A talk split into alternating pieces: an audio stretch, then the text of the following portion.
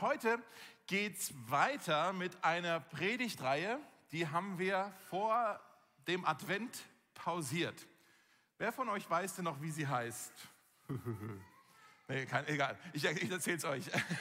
Äh, und zwar geht es um, um, um ums Markus-Evangelium. Wir haben angefangen den ganzen Herbst hindurch, zehn Sonntage lang schon die ersten zehn Kapitel uns angeschaut. Äh, das ging schon eine ganze Weile, aber wir sind ja noch nicht fertig mit dem Markus. Wir haben den dann pausiert und dann haben wir gedacht, komm, es passt jetzt ganz gut, so gerade zu Ostern hin, Fastenzeit und so. Jetzt geht es dann so ein bisschen in die Passionsgeschichte im Markus-Evangelium. Dann schauen wir uns jetzt diese Kapitel eben vor Ostern an. Also die Reihe haben wir genannt, äh, Jesus vor Augen haben. Okay? Wisst ihr das noch? Jetzt kommt so langsam. Da, da, da. Jesus vor Augen haben. Ähm, und da geht es jetzt einfach weiter. Habt ihr Bock wieder? Markus, ja? Shifting Gears, bam, let's do it, ja? Okay, also Markus, als kleine Erinnerung, Markus ist aufgewachsen in einer frommen Familie. Seine Mama hat äh, bei sich zu Hause Gebetstreffen auch veranstaltet mit der Gemeinde und ein Hauskreis war, glaube ich, auch da. Er war der Vetter, der Cousin von dem Barnabas, den wir vielleicht kennen aus der Apostelgeschichte. Ähm, der Markus war auch mit dem Apostel Paulus teilweise unterwegs gewesen auf Reisen. Und er war ein Schüler von Petrus. Okay? Und Petrus, man nimmt an, dass Petrus, weil er war ja eigentlich ein Fischer, äh, dass Petrus wahrscheinlich ein Analphabet war. Das heißt, wenn der Petrus was hätte aufschreiben wollen, brauchte er jemanden, dem er das diktiert. Markus konnte schreiben und wir gehen davon aus, dass das Markus-Evangelium der Augenzeugenbericht von Petrus ist, den der Petrus selber nicht aufschreiben konnte. Also hat der Petrus dem Markus erzählt, Markus hat alles aufgeschrieben, okay? Also Markus-Evangelium ist die Geschichte von Jesus aus, der, aus dem Blickwinkel von Petrus. Macht Sinn? Und dann Markus Evangelium bisher, wie gesagt, die ersten zehn Kapitel, hat ganz gut gepasst, wie es auch so mal wieder hingehauen hat. Die ersten zehn Kapitel spielen hauptsächlich, fast ausschließlich in Galiläa, äh, also im Norden, wo Jesus seinen Dienst getan hat. Und jetzt die letzten Kapitel, Teil zwei äh, spielt fast ausschließlich in Jerusalem. Ja? Das ist jetzt auch noch eine Woche sozusagen, bevor dann Jesus auch ans Kreuz geht. Und das, diese eine Woche schauen wir jetzt uns in den nächsten Wochen äh, gemeinsam an. Und wir haben letztes Mal aufgehört, äh, da war so ein Vers im Kapitel 10, da heißt es, äh, sie waren unterwegs nach Jerusalem, von Galiläa nach Jerusalem. Seht ihr das hier auch? Äh, und Jesus ging ihnen voran. Jesus ging ihnen voran. Und das ist jetzt schon ein bisschen krass, denn wir wissen ja, die meisten von uns wissen ja, äh, warum denn Jesus jetzt nach Jerusalem gegangen ist. Er ging dorthin, um an einem Kreuz zu sterben. Und Jesus, der ist ja nicht mal so ein bisschen vor sich hingeschlendert. Er ging ihnen voran. Er war zielstrebig diesen, dieser Mission entgegen. Ja? Hier war ein Mann mit einem Ziel. Er war unaufhaltsam. Und die Jünger, die laufen ihm hinterher auf dem Weg nach Jerusalem. Okay? Da haben wir im November unterbrochen. Und jetzt geht es also weiter, wie Jesus jetzt in Jerusalem ankommt. Und da sind wir jetzt in Markus Kapitel 11. Falls ihr eure Bibeln habt, könnt ihr die aufschlagen. Ansonsten habt ihr auf eurem Platz auch so einen Predigtzettel, falls ihr mitlesen wollt oder hier auf den Bildschirmen. Ja? Markus Kapitel 11, die Ankunft in Jerusalem. Ich habe die, Titel, die, die, Predigt den Titel gegeben, Finaleinzug. Ja? Ähm, weil das jetzt so der triumphale Einzug von Jesus in Jerusalem ist. Das ist die Geschichte eigentlich von Palmsonntag Vielleicht kennt ihr die, vielleicht habt ihr die schon mal, falls ihr fromm aufgewachsen seid, so ein bisschen so wie der Markus, äh, habt ihr die Geschichte vielleicht dann irgendwann mal schon mal in einem Kindergottesdienst oder so gehört. Und da ist so ein bisschen vielleicht auch gleich die Gefahr da, dass wir halt da so ein, einfach so ein bisschen sentimental werden und sagen, ach, Palmsonntag mit dem Esel, das ist so eine schöne Geschichte für die Kinder. Und dann tun wir das so weg. Das ist eine Gefahr für uns, dass wir irgendwie denken, oh, das, das habe ich schon gehört, das kenne ich schon. Mit, dies, mit, dieser Schlussfolgerung müssen wir immer aufpassen. Das habe ich schon gehört, das weiß ich schon und dann hören wir gar nicht mehr richtig zu. Ich lade euch heute ein, an diesem Sonntag Jesus vor Augen zu haben. Vielleicht nochmal jetzt selbst in deinem Herzen für dich zu beten, hey, jetzt schaue ich mir die Geschichte nochmal an, ich habe die schon mal gehört, ich will sie jetzt nochmal ganz neu für mich begreifen, was hier eigentlich passiert ist. Ja? Also lesen wir das mal, ähm, was hier passiert. Kurz vor Jerusalem, also sie sind immer noch unterwegs, Jesus ist vorausgelaufen, jetzt kurz vor Jerusalem, kamen Jesus und die Jünger zu den Ortschaften Bethphage und Bethanien am Ölberg an. Das ist wirklich nur noch ein paar Kilometer jetzt außerhalb von der Stadt. Jesus schickte zwei der Jünger voraus. Er sagt, geht in das Dorf vor euch. Gleich am Ortseingang werdet ihr einen jungen Esel angebunden finden, auf dem noch nie ein Mensch geritten ist. Bindet ihn los und bringt ihn her. Wenn jemand fragt, was ihr da tut, dann sagt einfach, der Herr braucht ihn und wird ihn bald wieder zurückgeben. Machen wir mal nur bisher. Ist ein bisschen eine absurde Abbitte hier, oder? Von Jesus. Da gehört eine ordentliche Portion Mut und vielleicht auch ein bisschen Unverfrorenheit und ähm, vielleicht auch ein bisschen Abgezocktheit mit dazu. Wenn ich jetzt hier einer von den Jüngern wäre, dann hätte ich vielleicht gesagt, Jesus, wir sind jetzt den ganzen Weg von Galiläa hierher gelaufen. Es sind jetzt echt noch zwei Kilometer. Das schaffst du jetzt noch. Ja, es ist jetzt echt nicht mehr so weit. Komm schon, ja, kleine Fußmassage. Wir können auch noch mal Pause machen, aber es ist jetzt, wir können doch die Stadt schon riechen. Ja, es ist doch jetzt echt nicht mehr so weit. Das ist mir ein bisschen peinlich. Ich fühle mich da nicht so wohl dabei, einfach jetzt in irgendein Dorf zu gehen, so ein Esel einfach, der uns ja nicht gehört, äh, zu leihen. Ja, das ist irgendwie ein bisschen unangenehm. Vielleicht habt ihr das schon festgestellt. Manchmal, wenn man Jesus nachfolgt, gibt es so Situationen, wo Jesus uns um etwas bittet, das uns eigentlich ein bisschen unangenehm ist. Kennt ihr das? Nur ich? Doch, schon nett, du wenigstens, ja, genau. Manchmal ist es ein bisschen unheimlich, ein bisschen peinlich jetzt, ja, ich weiß nicht, ob ich mich so wohl dabei fühle, Jesus, ja. Und manche von euch, bei euch ist nicht nur eine kleine Geschichte, bei euch ist vielleicht eine ganz große Geschichte und ihr steht tatenlos vor eurer Berufung und macht aber nichts, weil es ist euch ein bisschen peinlich. Oder das ergibt vielleicht keinen Sinn für euch, das jetzt zu machen. So, oh, ich verstehe es nicht, ich will es nicht machen. Mm, ne? Kennt ihr das? Ich kenn's. Ja? Und ich habe überlegt, wenn, wenn wir nur dann handeln, wenn das, was Jesus, auf, was Jesus uns aufträgt, wenn, das nur, wenn wir nur dann handeln, wenn es Sinn ergibt für uns oder wenn es sich gut anfühlt für uns, dann ist das nicht Gehorsam, sondern einfach nur Zustimmung. Guter Vorschlag, Jesus, finde ich auch, jetzt mache ich's. Das ist nicht Gehorsam. Gehorsam sagt, Jesus, ich vertraue dir. Du schuldest mir auch keine Erklärung ich mache das jetzt, was du mir sagst.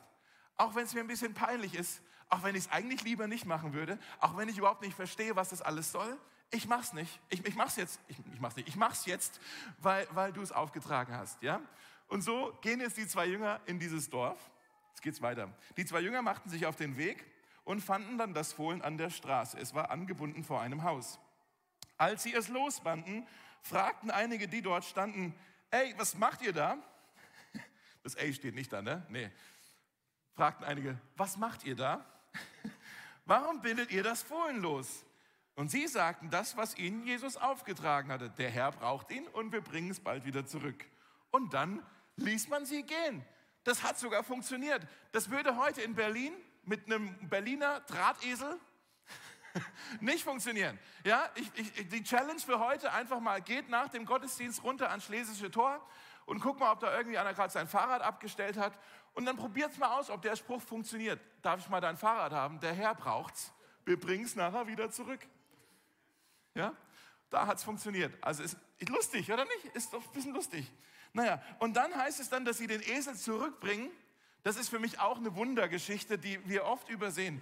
Ich, weil ein Esel, vor allem einer, der noch nie äh, geritten wurde, der bewegt sich nicht so, wie man das immer gerne hätte in der Gemeinde, in der wir vor Berlin in Irland waren, wir hatten ähm, so ein, äh, vor Weihnachten, das hieß The Bethlehem Experience, haben wir das genannt. Da haben wir tatsächlich so einen Stall aufgebaut in der Gemeinde und dann konnten die Leute da so durchgehen und konnten die Weihnachtsgeschichte tatsächlich mal erleben. Mit echten Tieren und alles.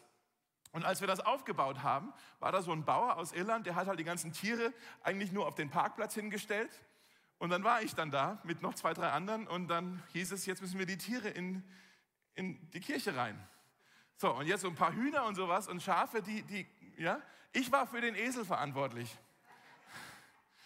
Es war echt so, ah, ah, der stand einfach, ja. Ich habe den versucht zu schieben, zu ziehen, keine Chance. Dieser blöde Esel wollte nicht in die Kirche. Ja, zwei Stunden hat es gedauert, bis ich diesen Esel nur vom Parkplatz in die Tür rein. Und jetzt mussten die ja von dem einen Dorf mit diesem Esel wieder zurück. Wir haben keine Ahnung, wie lange das eigentlich gedauert hat. Steht hier gar nicht drin. Hat Petrus dem Markus nicht erzählt. Wir wissen nur, irgendwann haben sie es geschafft. Es geht dann weiter in Vers 7. Ähm, dann brachten sie das Fohlen zu Jesus.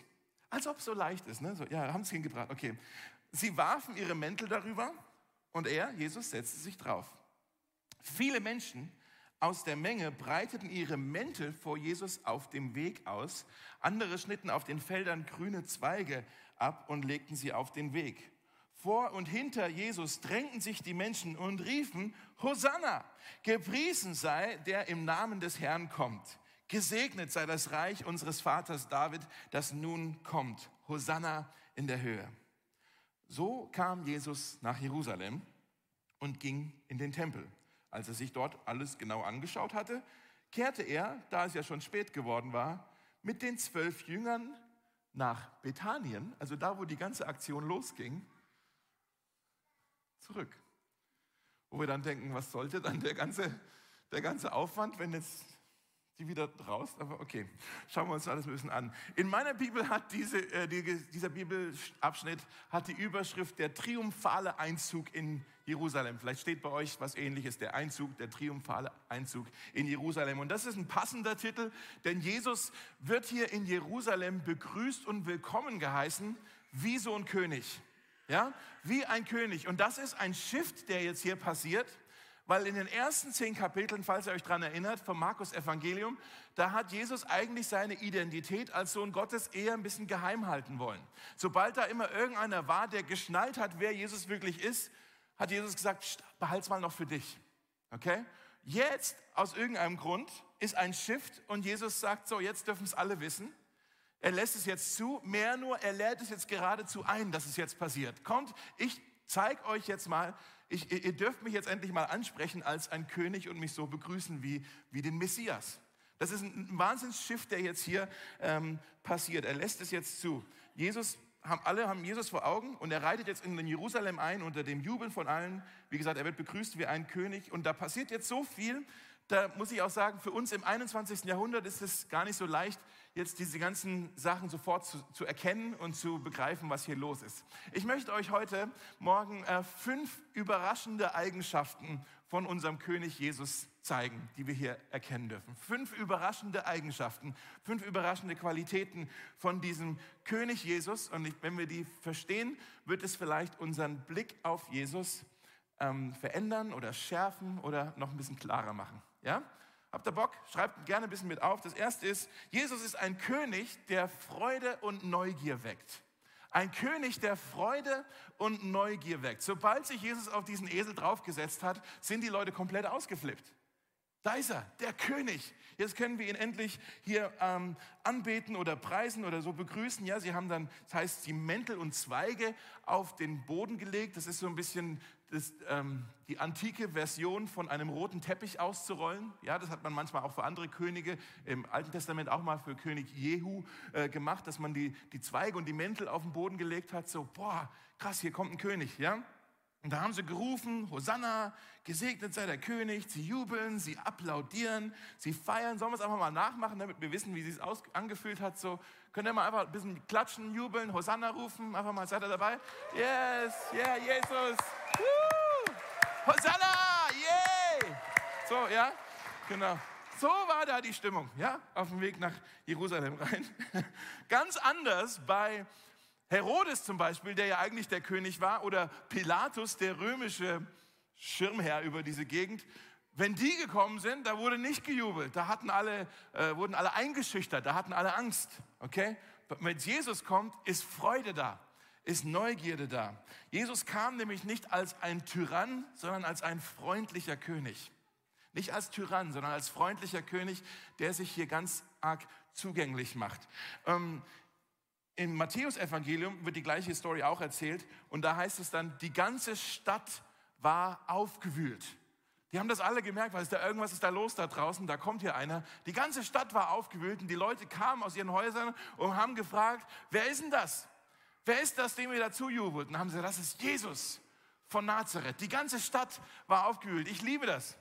Stellt euch das mal vor, hier in Berlin, wenn wir als Gemeinde von Jesus so Alarm machen für Jesus, weil wir uns so über unseren Jesus freuen, weil er uns so mit Freude erfüllt, dass wir so Alarm machen, dass die ganze Stadt aufgewühlt wird. Und die Leute fragen, wer ist denn das, dem ihr dazu jubelt? Und wir sagen, es ist Jesus von Nazareth. Ja? Wenn wir ähm, Jesus, für Jesus aufdrehen, wird die ganze Stadt aufgewühlt. Ich war vor zwei Wochen in, in London, da war ich in äh, der Wesley Chapel, also da ist der, der Geburtsort von der methodistischen Kirche, ja, wo der Wesley halt gepredigt hat. Und da gab es so einen Orgelkoffer. Ich glaube, ich habe ein Bild hier mitgebracht. Haben wir das? Äh, dieses Bild von dem Koffer. Ähm, seht ihr es? Ja? Ähm, das war so eine mobile Orgel. Wusste ich gar nicht, dass es sowas gibt. Ich dachte, eine Orgel ist immer so gleich so ein Möbelstück. Und mit dem sind die halt auf die Straße gegangen, die ersten Methodisten, und haben da ihre Gottesdienste auf der Straße gefeiert. Ich habe das Foto unserem Lobpreisteam geschickt und ich habe gesagt, ich weiß nicht, was es heißt, aber vielleicht brauchen wir wie in Berlin mal wieder mehr Lobpreis und mehr Worship auf den Straßen und nicht nur hier hinter verschlossenen Türen und so. Wie fändet ihr das? Wäre doch witzig, oder? Ja? Also, Till ist schon dabei. Kannst du dann so, wir besorgen dir so einen Orgelkoffer. Machen wir Okay, zweiter Punkt. Was wir sehen, ist auch ein König, der von alten Propheten angekündigt wird. Das ist besonders bei Jesus. Er ist ein König, der von alten Propheten angekündigt wird. Der Markus, der erwähnt es hier überhaupt nicht, die alten Prophezeiungen, weil er geht eigentlich davon aus, dass sowieso alle die alten Prophezeiungen kennen. Okay? Für uns müssen wir erst noch mal überlegen, was, um was geht es denn jetzt hier? Deshalb müssen wir übrigens die ganze Bibel lesen. Nicht nur so ein paar Verschen. Wir müssen die ganze Bibel lesen, um auch die ganze Bibel zu verstehen.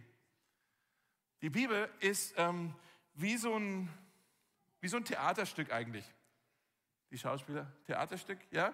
Also ein Theaterstück in zwei Akten, ja? Im ersten Teil, im ersten Akt, da wird Jesus prophezeit, da wird er angekündigt, da wird er erwartet. Und dann im zweiten Akt, im Neuen Testament, da kommt dann Jesus und er bestätigt und er erfüllt diese Prophezeiung aus dem ersten Akt. Macht das Sinn? Bisschen? Ja? Okay. Das gab es noch nie in der Geschichte, dass irgendein Mensch geboren wurde über den schon vorher, Jahrhunderte vorher, wirklich bücherweise Sachen und Dinge geschrieben wurden über das Leben, was er mal leben wird. Das gab es noch nie. Ja, Jesus hat in seinem Leben über 350 Prophezeiungen aus dem Alten Testament, je nachdem wie man zählt, vielleicht auch ein bisschen mehr, über 350 Prophezeiungen hat er alle erfüllt. Und da sagst du vielleicht, naja, vielleicht war er einfach ziemlich clever ein ausgefuchster Typ, der hat sich halt die alten, alten Prophezeiungen angeschaut und hat dann eins nach dem anderen abgehakt. So, so wie hier bei dem Esel zum Beispiel. Ja, bei manchen, okay, fair, manche kann man vielleicht einfach so nachleben, aber manche, manche Sachen sind so völlig außer, außerhalb von seiner Kontrolle gewesen. So sein Geburtsort überhaupt. Wie will man das denn bestimmen? Die Art und Weise, wie er sterben würde. Sein Begräbnis, da hat er null Einfluss drauf gehabt. All das wurde vorausgesagt und wurde in Christus erfüllt. Und wenn wir Jesus wirklich verstehen möchten, dann müssten wir diese alten Prophezeiungen verstehen. Solange du die nicht richtig kapierst, wirst du dich schwer tun mit Jesus. Das ist wie wenn du ins Theater gehst mit diesen zwei, ähm, Teil 1 und Teil 2. Und du gehst vielleicht nur zum ersten Teil und dann gehst du nach Hause und du weißt überhaupt nicht, wie das Stück zu Ende geht. Oder du kommst zu spät und bist nur zum zweiten Teil da und nervst alle um dich herum die ganze Zeit, weil du ständig fragen musst, wer ist denn die, wer ist denn das, wer ist denn der? Ich, die sagen dann, ja, wärst du zum ersten Teil da gewesen, hättest du es kapiert. Ja? Also hier ist eine Prophezeiung, die sich hier erfüllt in dieser Geschichte in Sacharja, Altes Testament, ein Prophet, Sacharja Kapitel 9, ich zeige euch es mal hier auf dem Bildschirm, da wurde Folgendes schon über diese Szene vorausgesagt. Da heißt es, freue dich, du Tochter Zion. Zion ist ein anderes Wort für Jerusalem. Und juble laut, du Tochter Jerusalem. Das hat die Menschen hier bereits beschrieben. Ja? Die sind am Jubeln, wie wir gerade, ja, Hosanna, Jesus ist da. Ja? Ähm, siehe, dein König kommt zu dir, ein Gerechter und ein Retter ist er, demütig und reitend auf einem Esel. Und Zachariah, der schreibt dann noch weiter in dem Kapitel und beschreibt, wie dieser König einen Bund schließen würde, den er mit Blut besiegeln würde. Und das ist der Grund, warum Jesus nach Jerusalem gekommen ist. Nicht um einen Thron zu erklingen, sondern um sich an ein Kreuz nageln zu lassen. Und das führt mich dann zum dritten, was wir hier bei Jesus sehen. Er ist ein König, der sich selbst erniedrigt. Ein König, der sich selbst erniedrigt. Diese Prozession, die wir hier sehen, ist alles andere als glamourös. Das ist keine Zurschaustellung von irgendwie Prestige oder Dominanz. Bei Herodes, wie gesagt, oder bei Pilatus, wenn die in die Stadt äh, eingeritten sind, dann nicht auf einem Esel, nein, die waren auf einem hohen Hengst oder sowas oder in irgendeinem Streitwagen unterwegs, um hier sofort äh, zu sagen, wer der Chef ist, um sofort irgendwie Ansprüche stellen zu können, um sofort zu sagen, dass sie eine Überlegenheit haben. Aber Jesus sitzt auf einem Esel. So, so demütig kommt er daher, so, so erniedrigend kommt er daher. Wir singen hier manchmal ein Lied ähm, in der Gemeinde, da heißt es, vielleicht kennt ihr das, Herr aller Zeiten, du bist hoch erhaben. Kennt ihr? Herrlich im Himmel erhöht. Da, so ist Jesus eigentlich. Und dann doch voller Demut kamst du auf die Erde, zeigst, worin Liebe besteht. Das, das ist unser König, der sich so selber erniedrigt. Jesus hat nicht im Himmel ein Fenster aufgemacht und einfach mal runtergerufen, hey, ich habe euch übrigens lieb. Nein, er hat den Himmel zurückgelassen und uns zu begegnen. Und das ist diese Art, diesen König brauchen wir. Nach diesem König sehnt sich jeder Mensch, dass ein König uns mal auf Augenhöhe begegnet und uns da begegnet, wo wir eigentlich sind. Ähm, übrigens, er musste sich diesen Esel, den hat er ja nicht mal selber gehabt, haben wir ja drüber gesprochen, der musste sich den sogar ausleihen. Ist euch schon mal aufgefallen, dass Jesus eigentlich überhaupt nicht viel Zeugs hatte? Fast alles musste der sich immer irgendwo ausleihen. Das Boot musste er sich ausleihen, das Zimmer, wo die das letzte Abendmahl gefeiert haben, musste er sich ausleihen. Er konnte nicht mal Leute zu sich nach Hause einladen, musste sich ein Zimmer ausleihen. Ja? Ähm, selbst als, als er die 5000, die Speisung der 5000, selbst sein, das, was er vermehrt hat, musste er sich auch erstmal ausleihen. Das ist die Lunchbox von dem kleinen Jungen. Ja? Selbst das musste er sich ausleihen. Sein eigenes Grab musste er sich ausleihen. Er hat nicht mal ein Grab gehabt. Ja? Und hier musste er sich einen, einen Esel aus, ausleihen. Das, was das heißt, seine Herrlichkeit besteht nicht aus äh, Reichtum oder Gewalt. Seine Herrlichkeit besteht aus Demut und Sanftmut. Nicht Reichtum und Gewalt und Protz, sondern Demut und Sanftmut. Das sind die Dinge, die seine Herrlichkeit ausmachen. Sanftmut ist ja so ein bisschen ein altes, altes Wort, da wissen wir gar nicht, was heißt denn das, wenn jemand so ein sanftes Gemüt hat. Von was reden wir da? Sanftmut, dann denken wir sofort, eigentlich, für uns ist vielleicht Sanftmut eher eine Schwäche. Oh, du bist so ein sanfter Kerl, ja, das ist eher eine Schwäche. Aber Sanftmut ist, kommt von dem äh, griechischen Wort Praus, das heißt nicht Schwäche. Schwäche ist ja Kraftlosigkeit, Sanftmut ist Kraftkontrolle. Schwäche ist Kraftlosigkeit, Sanftmut ist Kraftkontrolle. Kontrolle. Ich möchte es so erklären. Ich habe neulich ähm, so eine Doku gesehen, keine Ahnung, ob ich mir das angeschaut habe, das lief halt im Fernsehen, äh, eine Doku über äh, die Tierwelt in Burundi. Weiß ich auch, wie gesagt, das lief, ja. Und ich habe die Fernbedienung nicht gefunden, dann habe ich das halt angeschaut. Ja. Also Tierwelt in Burundi. Und das war schon ganz spannend. Da gibt es da scheinbar auch so krasse Krokodile in, in Burundi, die halt so stark sind, dass die halt nicht nur die, die Wasserbüffel, sondern tatsächlich auch die jungen Nilpferde, das sind ja richtig Wahnsinnstiere, ja. Nilpferde ziehen die von Land ins Wasser, mit, nur mit ihrem, mit ihrem Maul sozusagen und, und ziehen die unter Wasser und ertränken die dann, ja, oder keine Ahnung, und, und fressen die halt auf, keine Ahnung. Ja, also die, die, ähm, die Krokodile, die haben so, so ein krass starkes Maul, dass sie sogar ein Nilpferd ziehen können, muss man sich mal bewusst machen. Gleichzeitig aber, und das fand ich dann krass, ist das, das Krokodil mit seinem, mit seinem Maul so sanft, dass es seine eigenen ähm, Eier tragen kann, ohne dass das Ei ähm, einen Knacks bekommt. Sanftmut, Kraftkontrolle, ja? Kraft unter Kontrolle. Und das ist das, was Jesus hier zeigt. Er ist hier kein Schwächling auf einem Esel.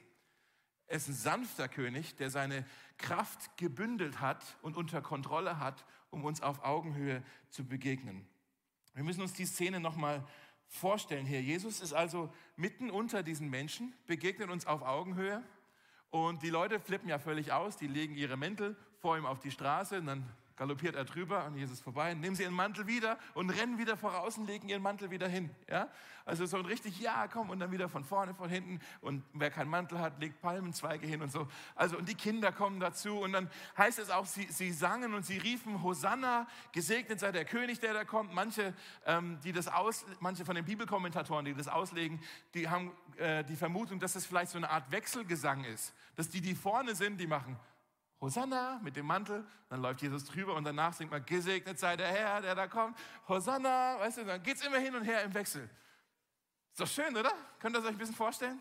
Ja, und es ist Gedöns und, und, und aber Freude, Freude überall. Und, dann, und, und die Jünger freuen sich wahrscheinlich auch und sagen, oh, endlich können wir mal ein bisschen Alarm machen für Jesus. Wir mussten das ja immer für uns behalten und jetzt geht es hier endlich mal ab. Ja? Und so gehen sie dann also, diese Prozessur geht so ein bisschen, erst ein bisschen ins Tal hinab, in, äh, zu, zu, zum, zum Ölberg war das ja dann, und dann geht es wieder ein bisschen den Hügel hinauf und immer mehr Menschen kommen dazu. Hosanna, gesegnet sei der Name des. Ja, und, wer, und auf einmal geht, gehen, erreichen sie diesen Hügel und dann sehen sie vor sich diese Stadt, Jerusalem, in all ihrer Pracht, mit dem Tempel und den Türmen und den vielen Häusern drumherum und den Gärten und dann hinten im Westen das Plateau. Und Jesus schaut hier auf diese heilige Stadt. Was für eine Stadt. Und dann heißt es, dass es ihn ergriffen hat. Da steht folgendes, im Lukas wird das erwähnt. Als er näher kam und die Stadt vor sich liegen sah, weinte er über sie. Weinte er über sie. Und das war nicht nur so eine Träne im Auge, sondern das Wort hier weinen ist wie so ein tiefes, lautes Seufzen. Stellt euch das vor, Leute. Alle sind am Jubeln, am Singen, Hosanna, die Kinder, Gejubel, Geklatsche. Und Jesus sitzt auf dem Esel sieht die Stadt und macht nur. Was für ein König, oder?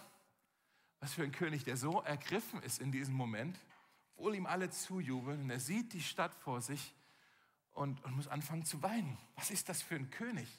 Der anfangen muss zu weinen. Das ist das vierte. Ein König, der von Mitleid ergriffen ist. Einer, der seinen Tränen freien Lauf lässt.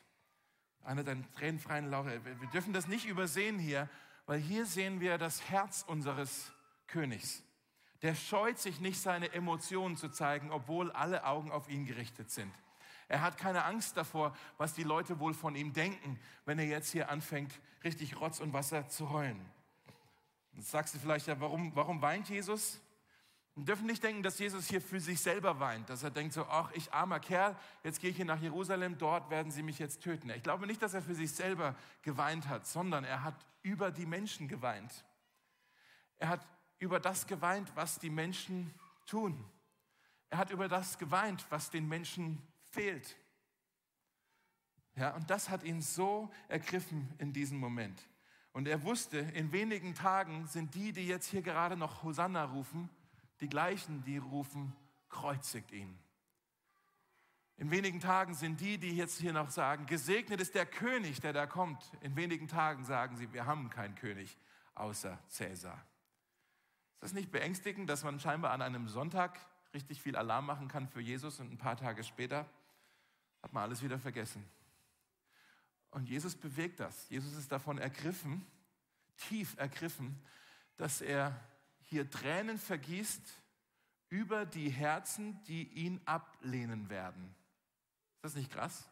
Er vergießt Tränen über die Herzen, die ihn ablehnen werden. Ich weiß nicht, wie es dir geht. Vielleicht kommst du so aus so ein bisschen ganz so strengen, frommen Hintergrund und du hast irgendwie den Eindruck, die einzige Emotion, die Jesus vielleicht empfindet für dich oder für uns Menschen, ist, dass er genervt ist mit uns, dass er verärgert ist mit uns, dass er angewidert ist von uns. Ja, dass du denkst irgendwie, wenn Jesus auf die Stadt Berlin schaut, oder vielleicht gar nicht mal so breit, wenn du denkst, wenn Jesus auf mich schaut, dann rollt er nur mit den Augen und ist genervt mit mir.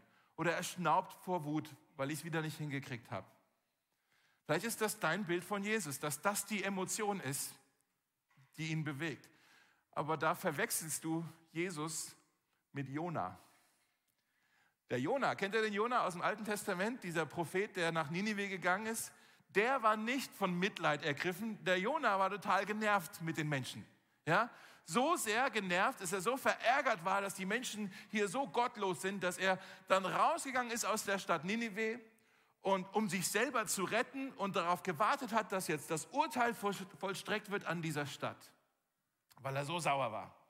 Jesus ist nicht sauer. Jesus ist voller Mitleid, voller Barmherzigkeit, voller Liebe für jeden einzelnen Menschen in der Stadt. So sehr, dass er auch am Ende aus der Stadt herausgeführt wurde, aber nicht um sich selbst zu retten und damit das Urteil auf die Stadt kommt, sondern damit das Urteil an ihm vollstreckt werden würde, damit die Menschen in der Stadt gerettet werden würden. Seht ihr den Unterschied? Es das heißt im Hebräerbrief äh, Kapitel 13, Jesus litt und starb außerhalb der Stadttore, um sein Volk durch sein vergossenes Blut zu heiligen. Und das ist die fünfte Überraschung. Die wird hier in dem Text nur angedeutet, aber diese fünfte Überraschung stimmt auch über unseren König. Er ist ein König, der kommt, um ein Kreuz zu tragen. Ein König, der kommt, um ein Kreuz zu tragen. Und Leute, jeder andere König, jede andere Königin auf der Welt schickt ihre Leute, schicken ihr Volk voraus, damit die, das Volk für den König im Kampf sterben würde. Es gab nur einen König, der nicht die anderen vorausschickt, sondern der sagt, ich gehe selber, ich gebe mein Leben für mein Volk. Und dieser König ist Jesus Christus. Dieser König ist Jesus Christus. Er war sich nicht zu gut, um auf einem Esel zu reiten. Er war sich auch nicht zu gut, um an einem Kreuz zu hängen. Er war sich nicht zu gut, um sein eigenes Blut für dich und für mich zu vergießen. Und die Menschen, die ihm zuriefen und die sangen, so ehrlich müssen wir sein, die hatten sich von Jesus eigentlich was anderes erhofft. Die haben sich einen anderen König erhofft. Die haben sich einen anderen Messias erhofft, als den, der, der Jesus eigentlich war. Die haben äh, mit, dem, mit den Palmwedeln, das wird ja im Johannesevangelium erwähnt, dass das die, die Zweige, die sie hingelegt haben, waren Palmenzweige. Ähm, das war ein Symbol, das müssen wir auch kapieren, das war ein Symbol für nationale Freiheit. Ja, wir werden jetzt hier befreit wieder von dem. Das gab es schon mal so eine Szene, 150 Jahre früher. Da gab es den Simon Makkabäus.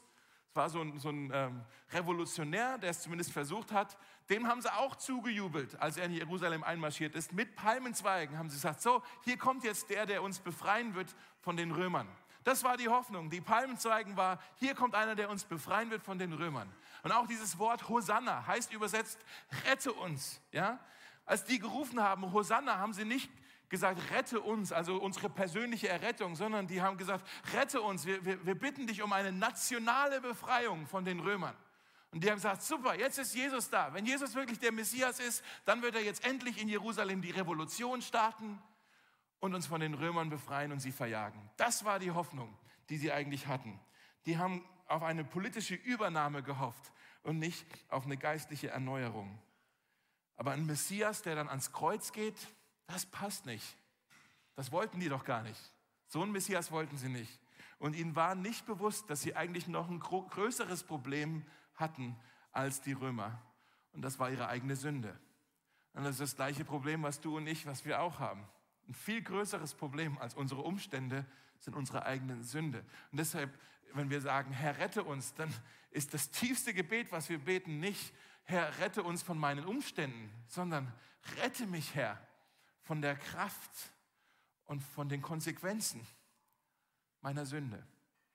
Es heißt im 1. Petrus 2, er, der unsere Sünden an seinem eigenen Leib ans Kreuz hinaufgetragen hat, ja, durch seine Wunden seid ihr geheilt.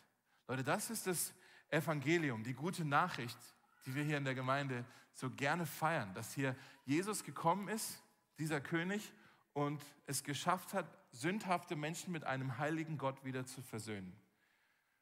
Dass da einer gekommen ist, der durch sein Leben und durch seinen Tod und seine Auferstehung uns, dir und mir, die Tür in sein Reich geöffnet hat.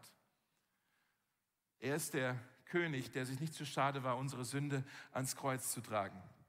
Jetzt kommen wir mal kurz noch zum Schluss. Die Story hier vom Finaleinzug, die endet etwas äh, unspektakulär, muss ich eigentlich sagen. Jesus kommt dann in Jerusalem an und ich nehme an, er verabschiedet sich dann von den Leuten, weil die gehen dann irgendwie alle wieder nach Hause. Und Jesus geht dann in den Tempel. Und es heißt, er hat sich dort alles genau angeschaut. Wir wissen überhaupt nicht, was er sich da genau angeschaut hat. War es die Architektur? Dass er da, ach, mal eine kleine Führung durch den Tempel, da schaue ich mir den Tempel mal an und denkt, ach, bald brauchst du den Tempel eh nicht mehr, ich bin ja der neue Tempel und so. Äh, ja, vielleicht hat er sich das angeschaut. Oder er hat sich das, das Treiben der Händler angeschaut, weil er am nächsten Tag ja hingehen würde und die ganzen Händler alle verjagen würde aus dem Tempel. Ja, hat er sich das angeschaut. Vielleicht hat er einfach auch nur Erinnerungen gehabt. Ach Mensch, letztes Mal, als ich hier war, da haben mich meine Eltern gesucht. Das war eine lustige Geschichte. Da habe ich mich hier versteckt und die waren überall am Suchen. Ja, vielleicht hat er sich daran, ich wissen es nicht. Auf jeden Fall hat er sich den Tempel angeschaut und dann irgendwann schaut er auf seine Uhr, hat er nicht gehabt, aber schaut er, ach Mensch, ist schon so spät geworden. Jetzt gehen wir wieder zurück nach Bethanien, unser Airbnb. Wir müssen ja auch noch den Esel zurückbringen. Haben wir ja versprochen, dass wir den Esel wieder zurückbringen. War ja nur ausgeliehen. Ja? Dann bringen sie also den Esel wieder zurück und dieser Teil, der steht jetzt nicht in der Bibel. Aber ich möchte euch noch erzählen, was mit dem Esel passiert ist. Das habe ich ein bisschen ausgedacht. Der Esel kommt zurück in seinen Stall und dort wartet seine Mama. Und der Esel sagt zu seiner Mama, auf Deutsch jetzt übersetzt, Mama, das war der schönste Tag meines Lebens. Mama, du wirst es nicht glauben, was mir heute passiert ist. Mama, ich stand an diesen Pfosten angebunden und dann kamen da zwei Männer. Und die zwei Männer haben mich mitgenommen. Erst wollte ich nicht, dann bin ich doch mitgelaufen. Ja? Und dann hat sich einer, irgendwie haben sie mir noch da irgendwie Jacken hinten drauf gelegt und dann sind wir einfach nach Jerusalem die Straße runter. Und, und dann kamen die ganzen Menschen und sie haben mir alle zugejubelt. Die ganzen Leute kamen, die haben mir sogar ihre, ihre Jacken auf, auf, auf den Boden gelegt und ich dürfte drüber laufen, Mama. Und alle haben mir zugejubelt. Wie so ein König haben die mich behandelt. Haben sogar Palmenzweige genommen, haben gerufen und gesungen, Hosanna und geklatscht. Und Mama, das war der schönste Tag meines Lebens. Mama, ich bin berühmt. Und dann sagte die Eselmama zu ihrem kleinen Eseljungen, mein lieber dummer kleiner Esel, als die Menschen gesungen haben, als sie gejubelt haben, als sie sich gefreut haben, haben sie das nicht für dich getan, sondern für den, den du in die Stadt getragen hast. Und diese Geschichte, ich habe ein, es gibt einen Worship-Leiter in Kanada, der heißt Brian Dirksen, vielleicht kennt ihr den ein bisschen schon eine Weile her, der hat diese Geschichte mal erzählt, weil er dann gesagt hat, immer wenn ich irgendwo Gitarre spiele und singe und die Leute singen und die Leute jubeln und die Leute freuen sich, muss ich mir selber sagen, ich bin nur der Esel ich bin nur der Esel. Die machen das nicht für dich, die machen das für den, den, den König, den ich tragen darf. Das ist eine schöne Erinnerung für alle Lobpreisleiter, eine schöne Erinnerung für alle, für alle Pastoren auch, eine schöne Erinnerung für jeden von uns in dieser Gemeinde, der Jesus in diese Stadt tragen möchte. Denn wir haben einen König, der wirklich besonders ist, einen König, der überraschend ist, einen König, der ganz anders ist als alle anderen. Dieser König, wenn er kommt, plötzlich weckt er Freude und Neugier. Er ist ein König, der von alten Propheten angekündigt wurde. Er ist ein König, der sich selbst erniedrigt. Ein König, der von Mitleid ergriffen ist. Und ein König, der sich nicht zu schade ist, ein Kreuz zu tragen. Das ist unser König, Mosaik, den wir in diese Stadt tragen dürfen. Und das ist der König, den wir jetzt auch noch gemeinsam anbeten und besingen wollen. Wollen wir aufstehen? Äh, ich bete ein Gebet und dann wollen wir noch weiter singen. Danke, Jesus, dass wir dich feiern dürfen Danke, Jesus, dass du unser König bist, ein König, der ganz anders ist. Äh, kein Tyrann, sondern ein freundlicher König, ein, ein mitfühlender König, ein, ein König, der sich selbst so sehr erniedrigt, dass er sogar ein Kreuz für uns auf sich nimmt. Wie können wir dich nicht anbeten, König Jesus? Ich bete, dass du jetzt kommst und uns erfüllst, ähm, dass wir wieder mit Staunen erfüllt werden, einfach über, über dich selbst, über das, wer du bist. Und äh, ich bete, dass diese Lieder jetzt helfen, uns ähm, dass sie uns noch helfen, dir jetzt unser Lob zu bringen. Amen. Amen.